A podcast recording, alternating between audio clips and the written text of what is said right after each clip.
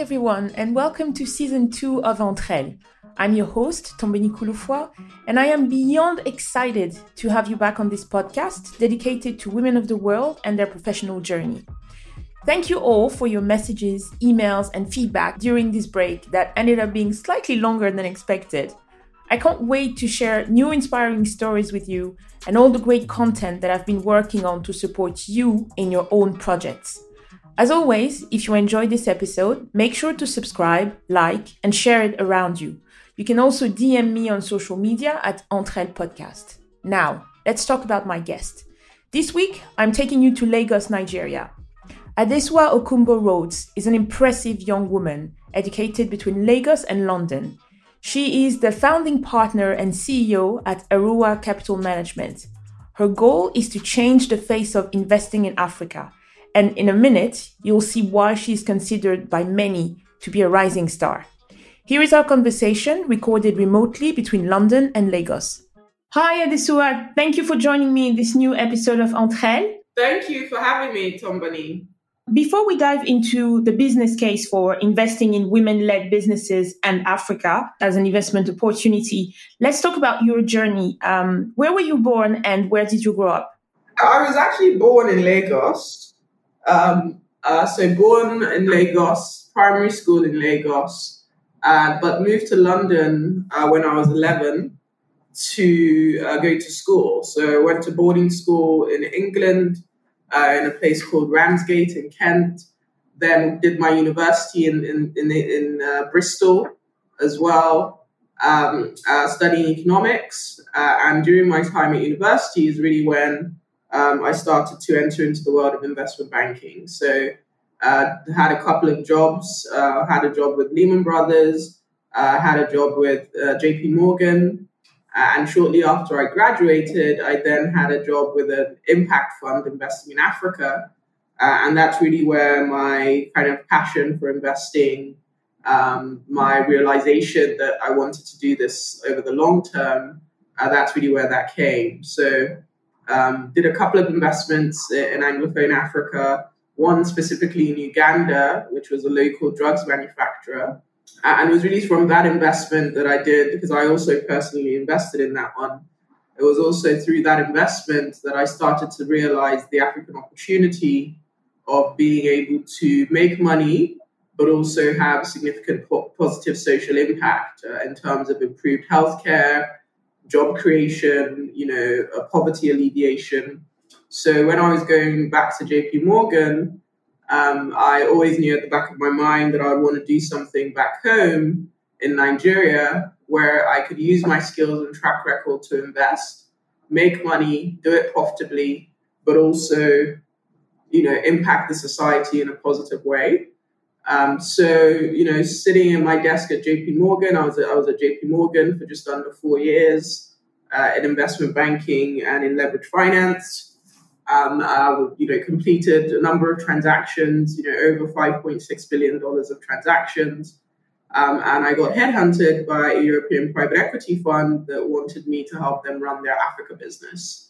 Um, so I, you know, it was a great opportunity for me. Jumped at that. It was a chance to have the opportunity to come back home to Nigeria, but also sit under an existing platform that have you know successfully raised and deployed capital on behalf of institutional investors. Um, so I did that for about five years as the managing partner and the co-founder of that business.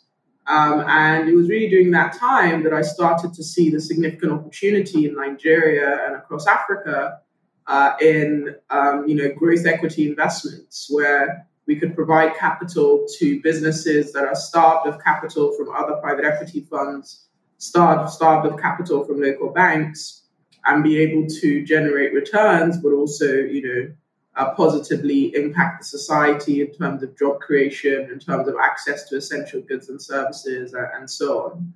Um, so I did that for about five years, but then I took the decision um, to launch out on my own um, and start Aruwa because I didn't really see many African women-owned, uh, African women-owned or led funds on the continent. Uh, there, were, there are less than ten funds in the whole of the continent that, is, that have successfully raised uh, capital in the last decade. uh, and close their private equity funds. So that really spurred me to want to change the narrative by being the example and by being what I couldn't see. Because I think that the best way to close the gender funding gaps and the best way to change the narrative in women accessing capital is to have the examples and case studies that we can point to of what's happened when you know African women and women in general have been you know uh, empowered with capital and, and, have been capital allocators. Because I think as we become decision makers, as we go, as we become capital allocators, then there is a natural trickle down effect to women in our portfolio, whether that's women as consumers, whether that's women in our management teams, as founders, as, as entrepreneurs, women across boards, women in value chains um, and as we do that, you know, you've seen all the research from IFC, from McKinsey, from Harvard Business Review that increased gender diversity improves profitability, reduces risk. Um, so we really see that as a value driver of our fund and a very strong competitive advantage that I have as a woman allocating capital because historically uh, it's predominantly been men that have been allocating capital. Uh, so that their blind spots uh, are my opportunity. Uh, and we see that as a very, very strong um, competitive advantage. Uh, and in addition, you know, if you care about social impact and if you care about you know, um, poverty alleviation and, and, increased access to healthcare and education on the continent, women are typically reinvesting 90% of their income into healthcare, into education, back into their children, back into their families. Um, so we really see this strategy as uh, a, you know having a significant multiplier effect on, on the on the communities, on the societies that we invest in. So so that's really a bit a little bit about my journey. It's you know I've always been interested in finance, always been interested in investment banking, but my eyes really opened up to say, well, over and above just completing transactions, how can I use my interest, skill, track record to do something that I enjoy doing, but also be able to leave a legacy that my children will be proud of in the role that you know I've been able to play in changing the financial ecosystem in Nigeria and across Africa for the better, where we're able to have a more inclusive private equity industry, one that is representative of the population that we live in, uh, and one where women are able to kind of reach their full potential. Fascinating. Um, so many things to unpack there. If we can go back to your earlier years, I'm curious about the moment you moved from Nigeria to the UK at 11 to attend boarding school. That's probably the mother in me, but I listened to another interview that you gave where you talked about that transition. And my heart sank a little for you. um, it seems like that experience shaped your character in a profound way and uh, I always joke that no one knows how to toughen up a child like a Nigerian parent. Can you tell us about that experience and what it was like for you? Sure, yeah. So I think coming to um, the UK at 11 was definitely uh, a double whammy shock uh, because I was not only transitioning uh, from Nigeria to the UK, so kind of a new place, but I was also transitioning from being a day student uh, to then being a boarder in this new country um, that uh, you know that, that I come to you know for holiday, but not one that I'd lived in. Um, so so no, it was definitely challenging making that transition. Uh, I remember you know crying to my mum in the loos of the boarding house, saying you know I want to come back home. But I think what helped ease that transition, I guess, was I, I had my brother and my sister with me in the same school, so that was that was helpful. Um, but but you know the, those first couple of months were definitely tough. Uh, but you know I, I, I love the experience and I'm very grateful for my parents for doing that because I think boarding school it helps you with just a lot of fundamental skills that you need in life. Uh, it helps you with the discipline that comes from the routine that mm. is that is kind of uh, I don't want to say imposed, but yes, imposed. Uh, it helps you with just being able to network and meet new people from all over the world. You know, we, you know, we had such an international base of boarding school students. So, you know, pretty much every continent I'm on, I'm sure that I can call someone up that I went to school with. Um, so, you know, those those type of things uh, have been really, and it just helps you, you know, discipline, independence. um, it, it, just helps you take ownership of certain things in your life uh, and it gives you a really good fundamental training. So even though I didn't like it to begin with, I'm now of the view that I think all my children are going to go to boarding schools. So oh my goodness! you know, I was in I was in that school from when I was 11 up until when I was you know 17. Um, and, and in that school, you know, even though I hated it to begin with, you know, I ended up being the first black um, head of school that the company had had in its history. So it just gets it just goes to tell you that you know it's really good in shaping um, your character, and it's really good in just helping you, you know, um, I think achieve the best that you can be in an environment that is conducive and one that you know helps you just be independent and thrive. Um, so I'm, I'm a big fan of boarding schools now, even, even though I didn't like it. Uh, but you know, the transition from Nigeria to the UK, where you know I was the only black person in my whole class, that also was a transition. But you know, I think again, you know, it's helpful for me now, and it's helpful. It, it was helpful for me in my career, where at JP Morgan, I was the only black woman. I was the only black person and the only woman in my team. So yeah. So I think all these experiences prepare you, um, and you know, um, uh, and I think it provides a good kind of um, foundation uh, and a learning experience that that is unmatched. Did you get into banking through a graduate program? No, so I did internship. So I did an internship in my first year of university, and then I did an internship in my third year of university. Um, and in my third year of university, that's where I did the internship with JP Morgan. Uh, and I got the job. So uh, I, I, took a year out. I didn't want to start straight away after being in school for so long. So I took a year out. Uh, and in that year out, that's where I decided to work with the private equity fund uh, prior to resuming at JP Morgan full time. So I, I, kind of I got my first job in investment banking when I was uh, 18 years old. It's something that I knew that I wanted to do. I was at JP Morgan for just under four years. So the years that preceded is what I like to call the dark ages because I didn't really have much of a life. Uh, but it was a great learning experience. You know, I managed to execute a number of transactions um, and, you know, managed to work with some of the largest companies in the world. So, so no, um, yeah, M&A is tough, but I think it's it, it definitely prepared me for what I'm doing now. Yeah. And it's interesting because I'm probably about a decade older than you are. And like I said, I, I come from banking as well. I worked in front office in, uh, as a sales uh, in Paris and in London. My experience was identical to yours, being the only black person in the room, the only, often the only female. And uh, I find it quite sad that someone would have had the exact same experience a decade later. Nothing has changed, yeah. but you know, I'm hopeful. I feel like at least now it's in in my days they weren't even looking at the data to be honest i think but now it's it's a more open conversation and so i'm hopeful that it will change for the the, the younger women uh, coming into the industry now but it's it's definitely something that is taking a long time to change yeah no it's it's pretty sad that not much has changed but I think the difference between then and now is that there is a very conscious awareness of the problem. Yes. Um, I think, but before, you know, I don't think people were were this aware of the glaring, in, you know, disparities that we have between men and women in, in banking. So I'm hoping that now that it's so open and out, and people are so open and speaking about the imbalance, that you know, banks will start taking some measures to address that.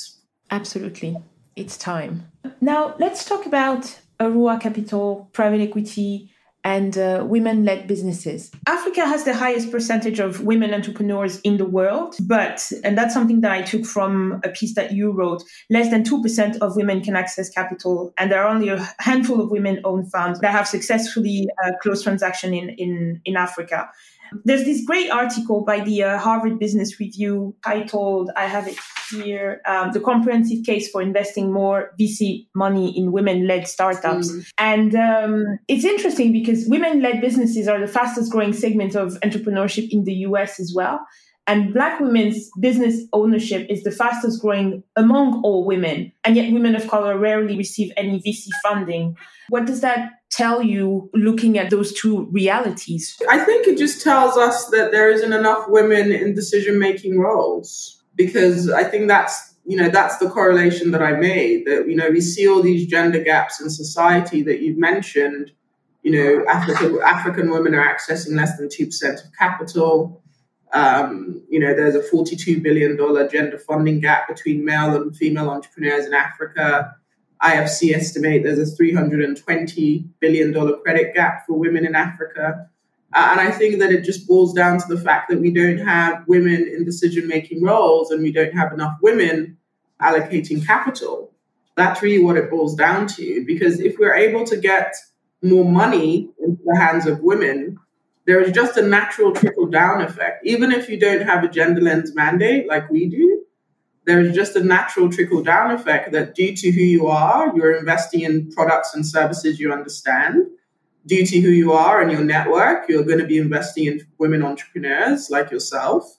Um, so until we really address the disparity between the number of funds that are run by women, owned by women, have women in investment decision making roles, so actually on the investment committees, um, then you know we're just going to keep on dancing in circles. Um, so there's a lot of lip service right now that's being played by institutions to try and bridge the gap for funding uh, women entrepreneurs in Africa. But until we actually start seeing evidence of investing in female owned and female run managers, we're just going to keep on, you know, it's just window dressing. We're not going to be, uh, you know, addressing the real issue. Um, so for, for me, and, and that's why you know we're so passionate about the work we're doing at Aruwa, is we need to have more Aruwas. We need to have more women allocating capital. And our mission is to make sure that with Aruwa, we can make that business case through the investments that we do and show through our investments that you can make a financial return. This is not charity. Uh, you can make a financial return by backing businesses that are, you know, providing essential goods and services to women, backing businesses that are founded or co-founded by women or have gender diverse teams. And because of the strategy, there's also such a seamless intersection between returns and positive social impact. So until we have more women allocating capital and we have the success stories to point to, we're not going to incentivize you know these large institutional investors and foundations and endowments and pension funds with billions of dollars to start changing and and doing something that they ha- they've never done before. So that's really where the onus is on practitioners like myself and others that are currently running, you know, running and owning their funds to make sure that you know there is no room for error. we have a lot of women that will follow after us that we need to make sure that we perform for but yeah, it's a disparity that is shocking, um, and it's you know it's not representative of the population. You know that women make up fifty percent of the population, and you know we, we're not you know in decision making roles that are reflective of that. We're not accessing capital that is reflective of that. So you know we need more women allocating capital.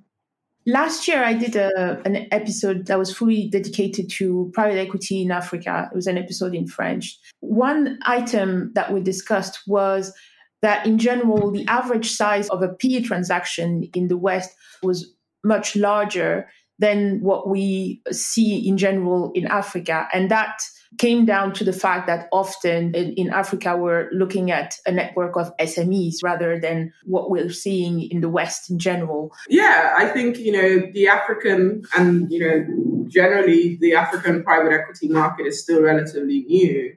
To give you a sense, in the last, what is it, decade, uh, about $25 billion has been raised in private equity for Africa. Um, in last year alone, globally, there's about four trillion of global uh, of, of, private equity globally. So Africa is still just it's not even a drop in the ocean of the private equity activity. We still have a long way to go um, because you know we're still relatively early in the in the private equity journey. I mean, so we've only been doing private equity for the last what 20 you know 20 25 years. Um, so when we think about how the you know they, and also you know we don't have a lot of companies that can absorb you know hundreds of millions of dollars. Um, we think that the most activity that's happening in Africa is between you know 50k to three million dollars, if that. Uh, but most of the private equity funds in the market are not getting out of bed for less than 5 million or 10 million. Um, so the gap that we've seen uh, and the, you know, the, the segment that we're focusing on is we want to invest in businesses that are looking for anywhere between 500K to 2 million. Uh, I would say our sweet spot is kind of $1 million. Um, and these are businesses that have done revenues of anywhere between 300K to 500K. Uh, they may have positive EBITDA or, you know, be very, very close to um, uh, EBITDA profitability. Um, but this is really the segment that we think is the most attractive in Africa because it's sufficiently de-risked. Uh, these businesses have proven their business model. You know, they're not seed, they're not pre-seed. They're typically, you know, already generating revenue, growing rapidly, have proven the business model, but just need incremental scale-up capital. Uh, and you see a lot of businesses in this segment that are looking for, you know, 500k to two million dollars of capital and have nowhere to go because you know most of the private equity funds want to want to invest five million dollars and up. Um, so uh, unfortunately, the African private equity market today has been supply led rather than demand led, uh, and that's something that we're trying to change with our fund for the listeners who are not familiar with banking and finance, so seed capital refers to money that's raised by a business in its infancy. Very early stages. Yeah. Exactly, very early stages. What's your advice for companies looking to raise capital and what do you see as the most common mistake? I think my advice is, you know, if you're looking to raise capital from, you know, VC or, or private equity, I think one, make sure that you are in a habit of keeping your numbers in check and your accounts in order. Make sure that you have your audited accounts because these are something investors are going to ask for. Um, so just you know, already having the discipline that if you know that you know I'm going to be raising capital from VC or PE in the next two years, just be in a habit of keeping your books and accounts in order because that's that's the first thing that they're going to ask for. Second thing is governance. So making sure that you know you have your advisory board, or your board of directors, and you just have you know a governance structure in place where you're you're held accountable as a founder for the you know direction and strategy of the business because that's something that investors would expect. And I think the third thing I would say is just making sure that you can see the bigger picture. So already have in your mind what is the equity that I'm willing to give away in this business, uh, and what type of investor do I want to bring on board because I think the main thing of how you know investments uh, and businesses that take capital are able to thrive is if there is an alignment of interest with the investor from the beginning. So I think if you already start having those conversation in, in your business, if you're not a sole founder, and saying, you know, what is the type of investor that we want to bring on board? How much equity are we willing to give away? Um, start thinking about that early um, because I think that you know that is something that typically causes conversations to fall down in this part of our world. Uh, and then I would say also, fourthly, uh, is making sure that you are ready to institutionalize in some way, uh, and you're ready to, you know, t- be receptive to some of the ideas uh, that you know the, your your new partners may have, because it's a long, it's going to be a long term marriage. You know, the private equity investment can be anything between you know, four to six years, sometimes shorter. Um, so it's just being ready to, you know, don't look at this investor just as a checkbook, but someone as a partner where you're going to be working together to grow the business because ultimately everyone will benefit as the pie gets bigger. So yeah, it's just being, you know, keeping a an open mind uh, and being ready to partner with uh, an investor that is, you know, going to fundamentally, you know, if they're the right investor, you know, going to help to fundamentally change the, the course of your business. Um, so, you know, think about do I own, you know, 10%, you know, 10% of a really big pie or, or, or do I own 100% of nothing? Um, so to make it simple, exactly to make it simple. Uh, those are some of the things that you, you should be thinking about early. Uh, but I think the main thing is just the, the record keeping and keeping accounts in order. So, you know, when we ask for monthly management accounts and they're not available, uh, yeah, that, that rubs us off the wrong way. It just, it just, it just tells us that you're not ready. Um, so I think just keeping the numbers in check is probably the biggest mistake that we've seen. Mm-hmm. So you were saying earlier that when women are capital allocators, they naturally invest in women entrepreneurs and also improve the gender imbalance within their investments. What type of sectors does Aruwa traditionally or mainly invest in? Yeah, so I would say that this the thread that runs through our thesis is we want to invest in essential goods and services that the you know rapidly growing and urbanizing population will need. So whether that's access to healthcare, access to financial services, access to energy, um, you know, essential fast-moving uh, consumer goods, um, tech-enabled businesses that cut across all these sectors uh, that's what excites us.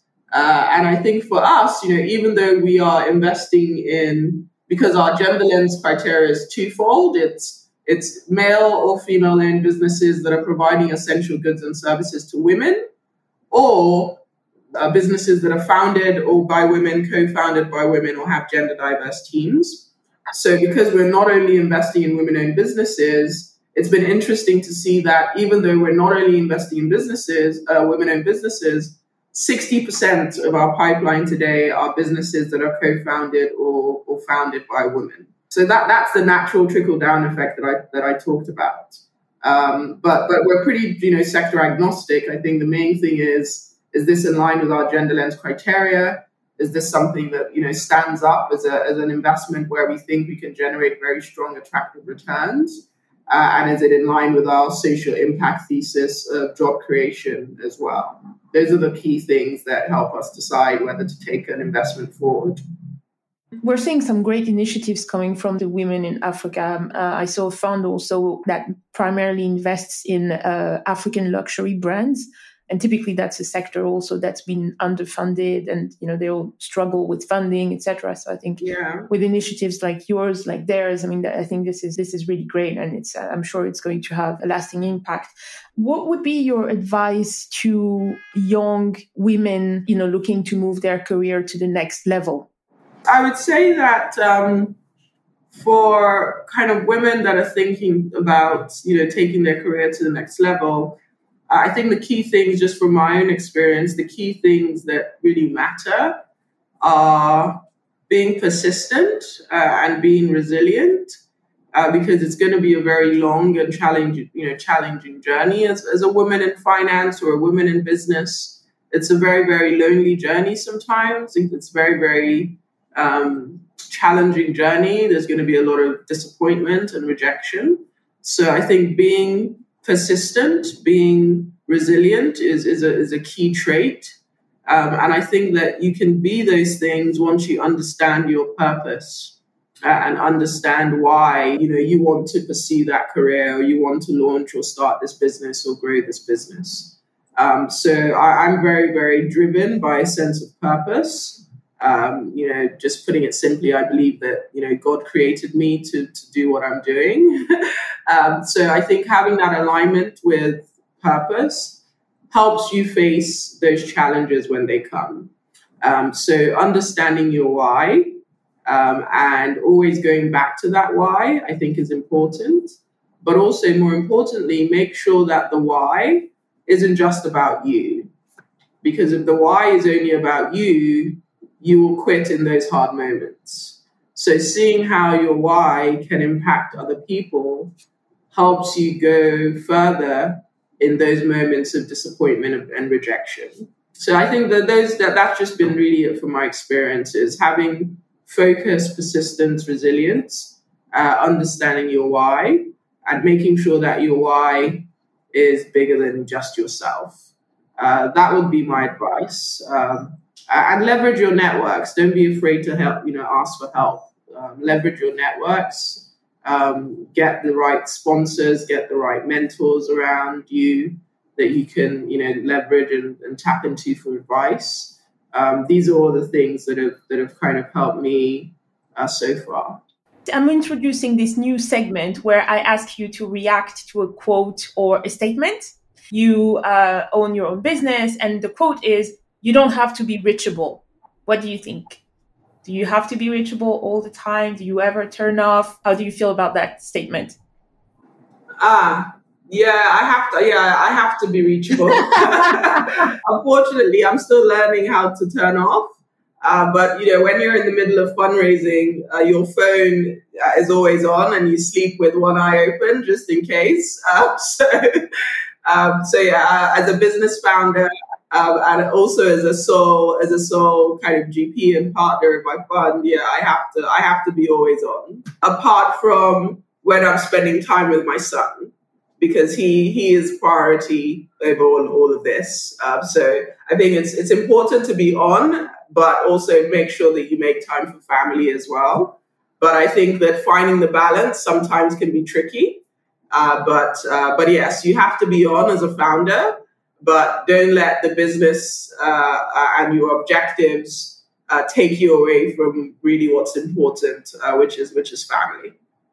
And what's your vision for Aruwa Capital?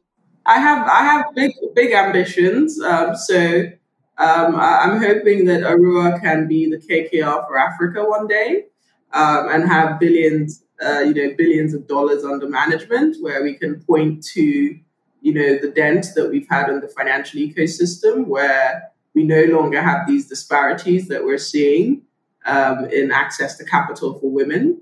Um, so that's that's a big vision of mine. Is you know this this this doesn't just become a Nigeria West Africa play, but it's something that people can point to uh, as the example for the African continent in the magic that can happen when African women are uh, you know are, are capital allocators. Uh, and the fundamental shifts in the financial ecosystem that can happen as a result of that.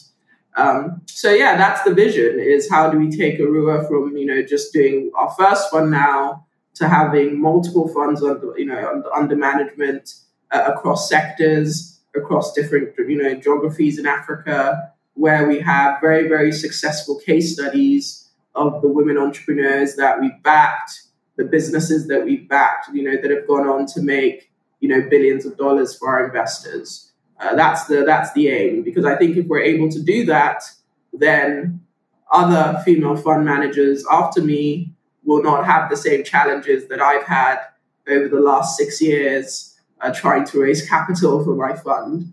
Um, so so that's that that's the dream.